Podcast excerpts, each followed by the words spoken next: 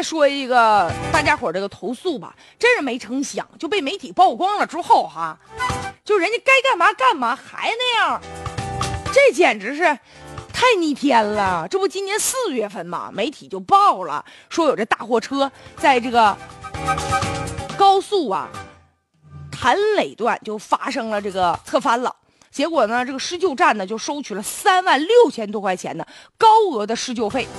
你说这车发生侧翻了，结果呢，损失光是救这车就花了三万六。这报道之后啊，这湖南成立调查组了，就对这施救公司进行处罚了。收钱收太多了呀，两个相关的责任人还被清退了，多名负责人呢受到了处分，而且还明确了说这今后这收费的标准是多少啊？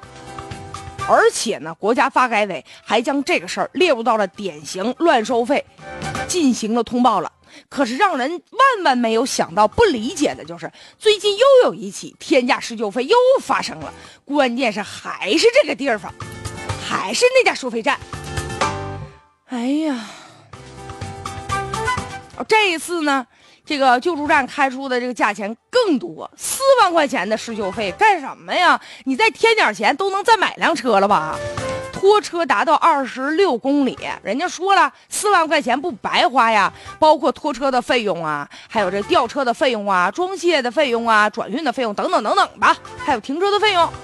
但是吧，这也太高了呀！后来呢，这记者去了，领着有关部门重新又核实了一下，嗯，这。最终啊，这费用重新算，变成了两万三千六百三十七块钱。你看没？如果没有记者去，那没有监督的话，那不是一万四千多块钱，这不就被人给黑掉了吗？打水漂了吗？但是吧，真是让人觉得挺瞠目结舌的。就这个地方啊，四月份刚被处理过，是怎么天价拖车费这事又重新上演了呢？事发地点是一样的，救援站是一样的啊。结果看来这媒体曝光有时候也没什么用啊，曝光一起可能也就这当事人，他呀这钱能退回来，那别人呢？这中间过程中有没有人也就不吱声了呢？这可真是好了伤疤忘了疼了啊！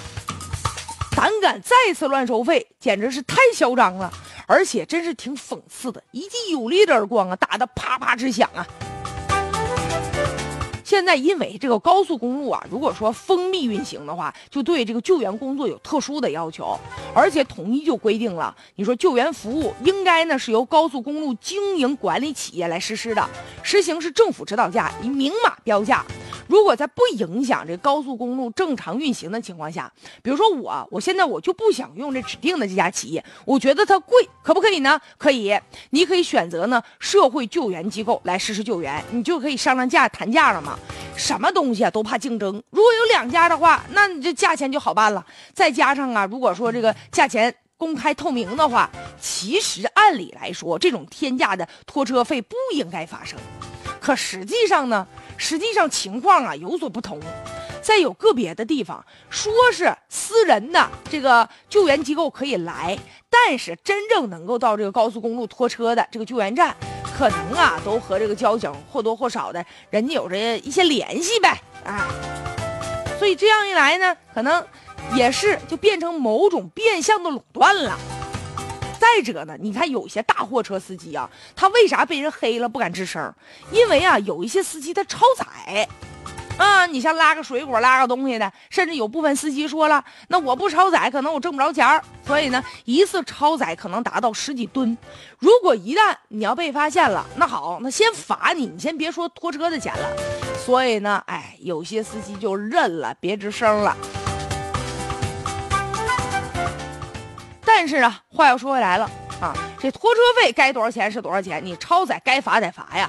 所以呢，咱们也要打破某种意义上的垄断，真正的让这个拖车费啊能够公开的啊，能够相互有这么一个价格的一个竞争，才能让这天价拖车费彻底消失。